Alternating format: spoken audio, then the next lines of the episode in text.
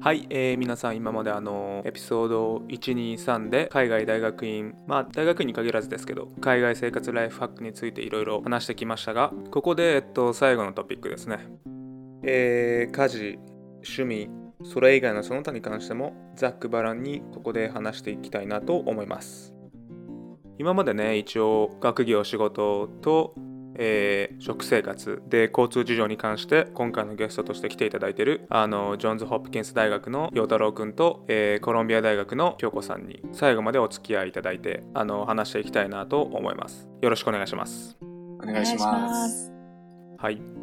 でえっともう最後のトピックはもうあの今まで話したこと以外に関してちょっと海外生活に関して話したいなと思うんですがはい。えーそうですね。まあいきなり、え1個話したいなと思うのがクレジットカードに関する話。うんこれなんか結構たまにはい。はい。海外にアメリカとかに留学する人からたまに質問を受けたりするんですけど、クレジットカードって日本で作ったもの持って行った方がいいですかとかあの僕個人的にはもうこれは来たらすぐやるべきことの一つだと思うんですけどあのクレジットヒストリーってあのなんかアメリカめっちゃことあるごとに見られるじゃないですかうん。それを多分考えると今後アメリカ生活が長いのであればなんかこうクレジットヒストリーは多分アメリカに来た時からすぐ作るべきだと思っていてで僕がやったのが確か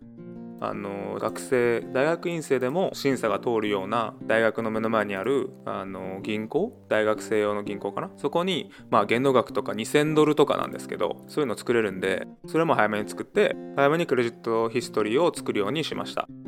んうん全く同じですね。あそうですか？はい。全く同じで、大学の本当向かいにある銀行うで、ん。あの、本当なんか限度額すごい少ないですけど、ちょっとずつクレヒス貯めていくっていうのを始めましたうんうんね。うんうん。うんそうですねそれすごく大事ですねうん。そうですよね。確かにそういう意味ではなんか、持ってるだけじゃなくて、ちゃんとクレジットカードを毎月使うっていうのもうん大事ですね。確かクレジットヒストリーってどれぐらいのお金を使ってちゃんとそれを返してるかみたいな。うんうんうん。毎月使わなきゃいけないんですよね、少額でも。そうですよね。なので僕はなんか、電話の料金とかそれで払ったりうんうんしてます。そうねあれは確かねあの半分限度額の半分を超えないように使うのが確かいいのかなうん。僕も確かそうやってたなうん。これは多分これから海外特にアメリカに来る人にとって考えてもいいことなんじゃないかなと思いますそうですね。うんそうですね。確かに。ああこの似たトピックで言うと、多分なんかそのアメリカに来た直直後とかは、クレジットカード多分すぐは作れないんですよね。ソーシャルセキュリティナンバーがなかったりうんして。で僕がなんか最初にやったのが、まあなんかある程度日本からお金持ってきたいなって思ったんですけど、うんうん日本からある程度お金持ってくるときにドルに変換すると、為替手数料がかかるじゃないですか。あ、これステマじゃ全然ないんですけど、うん。あの、なんか SMBC、なんか元シティ銀行うんがやってた、その SMBC のプレスティアっていうサービスは、い毎月一定額ぐらい日本円をドルに変換すると為替手数料がその分かかんないみたいなえー、そうなんだ。のがあって、僕はそれ使って変換手数料なしでドルを日本の銀行から移してましたね。それいいね。あのねうん最近確か友達にも勧められたんだけどなんかネットバンキングがすげえいいよっていうのを言われたわうん。はいはいはい。実際のなんかねその物理的にこの銀行の支店とかに預けるわけじゃなくてはい。はい。ネットで全部完結できるようなオンラインネットバンキング？そういうサービスが最近あるからそれは結構助かるよっていうのは最近友達に言われたかな私はそれ使ってますね。あの、トランスファーワイズっていうサービス。へえなんか聞いたことあるなはい。でもほんとすごい早くて、もう当日か翌日ぐらいにはもうお金が日本円から、まあアメリカのドル銀行の方にうん換算されて届いてるっていう、すごい便利なサービス使ってまうん、うんすね。うん、いいですね、うんあのちょっとさっきのトピックに戻るんですけどはい。ソーシャルセキュリティナンバーってさはい。アメリカ最初もらえないっけあれ？大学院の来た大学院の来方おお金のもらい方によるのかな？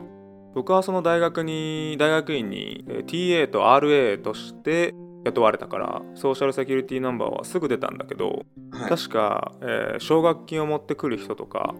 自費の人は多分出ないんじゃないのかな？確かに、そうですね。仕事が必要なんで。うんそうだよねはい。で今特に、今のコロナの期間は特になんかめちゃくちゃ、僕の同期も、の日本人でまだ発行されてない人とかいるんで、そのオフィスが時間か、その、なんですか、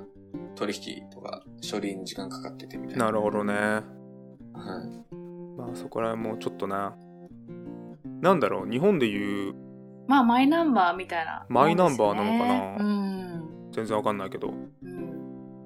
私は、たまたま、あたまたま私は、あの、持ってたので、持ってたっていうか、私は、あの、なんていうかね、アメリカでちょっと育ってるので、その時の、じずっとあれ一生使えるナンバーなので、それをこう、あの、紐付けでき、うん。できたっていうのがありますね。うんそうですね。えー、っとまあなんかじゃあお金関連だと家計簿アプリとか皆さんつけてますか？そもそも皆さん家計簿ってつけてます？サボってますつけ。てないあまあ、軽くつけてます。よしじゃあこのトピックはやめましょうは あ陽太郎くんなんかつけてんの？いもうエクセルでつけてます。エクセルでつけてんの？はい。絶対もっとなんかいいアプリあんじゃないの？いや、そうなんですよ。なんかアプリでも、僕が最初使ってたアプリ、30回ぐらい記入したら、あとは有料みたいになっちゃったんで、もうエクセルでいいやと思ってああなるほどねやってますね。なんでちょっと、あんまり広げられないですね。よしこの話はやめようじゃあはい。えーとあとはそうだねそれ以外の話だとなんだろうなあのーさっき、いや、さっきあのーいや、私たちみんなアメリカなんで、これもアメリカの話になっちゃうんですけど、あのー一番アメリカに来て使ってるアプリが、あの、ベンモっていう個人間で、ああベンもめっちゃ使うわ、はい。シェアできる、あの、割り勘できるアプリがあるんですけれども、まあ本当にすごい便利で、日本にないので、あの、初めてアメリカに来て、そのアプリ使った時、結構衝撃を受けて、あの、うんベンモはあった方がいいんじゃないかなと思って紹介したいなって思いました。うんうんうんベンモってなんか制限ありましたっけ？アプリアカウント作るのにと、アメリカの銀行口座と US の番号が必要ですね。うん。そうか、うんそういう感じか、うん、確かにベンモはね確かにみんな使ってますからねそうですね。あ日本にもあるのかわかんないんですけど、ベンモに似た感じで、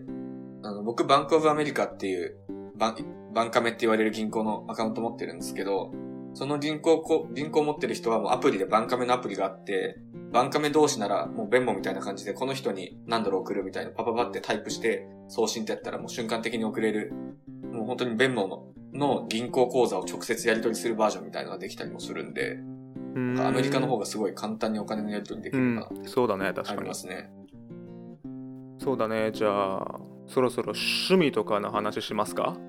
はい。趣味は欲し欲しいですね。えっとね僕アメリカに来て始めたのがね始めたっていうかもともと日本にいた時はもうアニメとか全く興味なかったんだけど、アメリカに来てもう周りがなんかアニメアニメうるさいから日本のアニメいいぞっつって、はうんじゃあ見るわっつって見たらドハマりしたっていう。い。なんていうのかなこう一人逆輸入みたいな。なんかそのよくわかんないけど。うんアメリカに来て日本のアニメを知って楽しく見るみたいなのはあったかな。まあでも最近は見てないけどね。そうなんです なんか趣味あります？こう皆さんに伝えたい、えーこれアメリカ生活海外生活でいいぞっていう趣味。ね。あ、でも、一つあるのはスカッシュ。あースカッシュね。うん。で、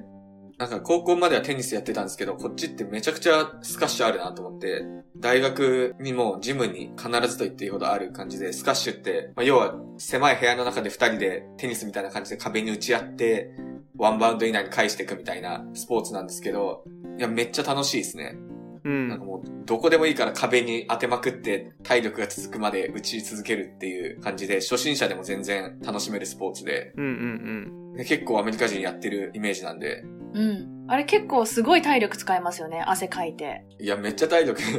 使いますね。うん永遠に続けようと思えば続けられちゃったりする時もあるんで、走り回ってますね、ずっと。うんなるほどね確かになんかね大学あー僕の大学の UT オースティンのあのジムにもそのシカシカシカじゃねえや スカッシュやる場所がいっぱいあったわなんだこれって感じだったなんか最初ね壁に囲まれてはい。壁に囲まれてるじゃんっていう、ああそういうスポーツなんだっていう感じ。後から知ったな。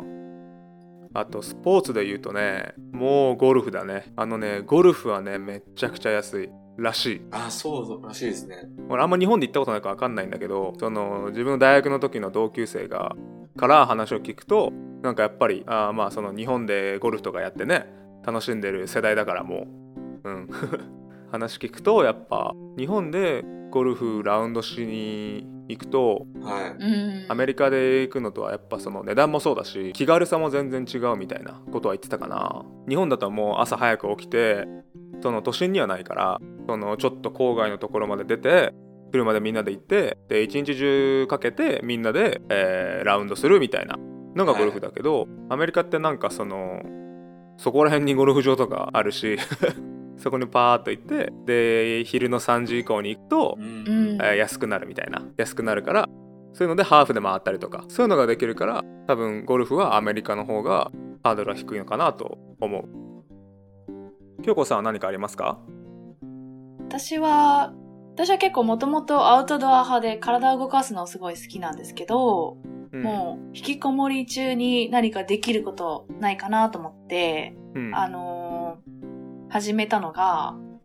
私、ルームメイトと一緒に住んでるんですけども、うん。ルームメイトが持ってた部屋にあったギターを貸してもらって、で、本当に全く生まれて初めてギターを触るぐらいだったんですけど、はいあの、YouTube でコードを覚えて、で、ちょっとずつ弾けるように、なんか練習してて、はい。で、なんか、アメリカ人ってすごいみんな、本当音楽大好きじゃないですか。うん。まあ まあ主語がすげえでかいけどまあそうかもしれないですねそう、なんかすごい、あの、どの音楽聴いてるのとか、どういう音楽が好きなのとかっていう会話にすごいなるから、か結構すごい、うんこっちの音楽とかを聴くようになりましたね。うーんそうなんだうん。僕もまあギター買ったんですけど完全にその部屋のオブジェというか あのインテリアになってますね。だって難しいですもんギター。なんか左手の指の先めっちゃ痛いし押さえらんないしなんか変な音鳴るし。あ なんで買ったんですか？いやかっこいいかなと思って。あ。動機も不純でモチベーションも全然強くなかったんであのうんまあ無事にインテリアになりましたねなるほど。アメリカ人の趣味で言うと、筋トレみんなやってますよね。多分。うん。あの。ねジム行く人めっちゃ多い本当にう。うんん。もう本当にみんな、紳士のたしなみじゃないですけど、なんかもうみんな、人間なら誰しもやってるみたいな感じで、僕も、の同期とかも、学部時代もみんなとにかく、ジム行って走って、筋トレしてみたいな感じで、ムキムキを目指す人もいれば単純にうん。体整えたいっていう意味で言ってる人もいますし、とにかくみんなやってるイメージあります、ね。そうだね。うん。まあでも今年はねでもコロナであーそういうのは結構、うんあそうでね。ですきなくなったけどね。ジムに行けないからっつってジムの前でなんか筋トレしてジム開けろっつってアピールしてるみたいなニュースもあったし なんかそのジムに対する熱い思いはあるよね ここの国の人は う。うんん。そういうなんだろうプロテインとかさビタミンとかそういうサプリメント？トレーニングと並行して摂取するべき栄養素みたいなそういう系のグッズとか食べ物とか多分かなりあの豊富にあるじゃんアメリカってはい。なんかそういうところって、うん、まあさっきのベジタリアンの話も絡めると多様だなって思うよね、選択肢がそうですね。うん。まあでも勉強以外の何かリフレッシュできることがあるといいですよね。うんうんうん。最近ねあのこれもまあライフハックしライフハックかもしれないですけどあ日本も最近そのテレビで流した番組をネットで配信みたいなのをやってるのが結構あって結構ネットで見れる見られる簡単に見られる環境になってるかなと思うしはい。あのタイムリーな話題だとあの例えばこの前の、はい。えー漫才の m 1グランプリとか収録の、あえー収録日のほんの数時間前ぐらいにやっててで今年はねあの m 1のね公式がね YouTube に全部ねあの漫才を全部アップロードしてくれてて、もう朝起きてすぐ全部見たわ、いや、もう、そうですね。僕も準決勝もオンラインチケット買って準決勝見てましたね。あマジで？あライブ視聴したの？はい、ライブ視聴してましたね。あすごいなそれめっちゃ面白いです。マジカルラブリーマジカルラブリーおめでとうあおめでとうございます。このメッセージが多分届くかもしれないから マジカルラブリーに確かに。見ましたいやめっちゃ面面白か白かっったねうん。あのー一発目のボケが最高だった本当に決勝のた。もう登場のシーンから。そう登場のシーンからねあでもこれ言わない方がいいかネタバレみたいになるのか確かに、ちょっとまだ、新年明けてまだ見てない人がいたら申し訳ないですね。そんな人がいるか分かんないけどその時もうすでにはい。もう日本の番組出まくってるはずだからね 優勝してるし確かに。えーそろそろかなまあ、えー家事趣味、えーその他諸々って感じでこんな感じかな？はい。で今日はねこのまあ新しい試みとしてこの1時間半をボーンと投稿するんじゃなくてあの細切れにして毎週定期的にアップロードしていくっていう。そうした方がもしかしたらリスナーの皆さんも楽しく気軽に聞けるんじゃないかなという試みをしていこうと思うんで。今回はその海外生活。まあ正直そのゲストがみんなアメリカなのであのーぶっちゃけアメリカ生活ライフハックみたいになってましたけど まあでも4つのトピックに分けて学業仕事とか、えーリモートワークとかあと食生活交通事情で最後に家事趣味その他みたいな感じで分けて、えーお送りしていきましたが2人ともどうでしたか？今回ポッドキャストに出演してみていや、楽しかったです。なんか皆さんの生活も少し垣間見れて、なんか楽しかったなって思います。うんうんありがとうございました、うんそうですね。僕も自分自身めっちゃ役に立つようなハライフハックを知れたなと思ったんで、早速活用したいなと思ってます。いやーそれは良かったですえー、まあまたねこれねまあ途中で言いましたけどライフハック情報ぶっちゃけそんなになかった気がするんで ですよね。まあ新年1月明けてちょっとじゃあ時間あるし軽く聞いてみるかみたいな感じで聞いてくれたらいいんじゃないかなと思います、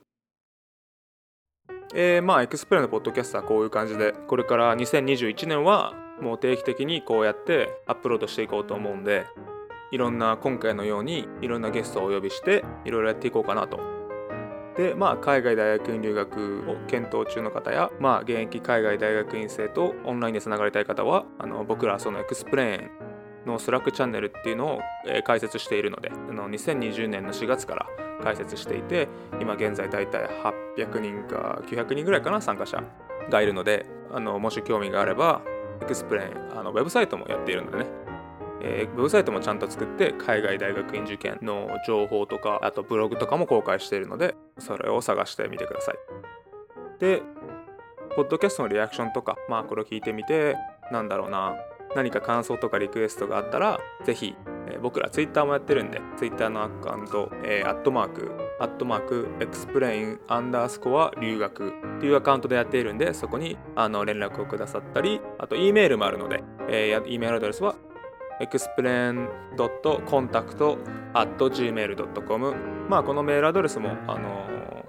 まあウェブサイトとかこの、えーポッドキャストの概要欄にも貼ってあるのであの何かあったら連絡してください、えーこんな感じですかね。じゃあ2人とも陽太郎くんも京子さんも長い時間ありがとうございました。ありがとうございましあた。では皆さん次のエピソードでお耳にかかりましょう。皆さん今日はお疲れ様でした。ありがとうございました。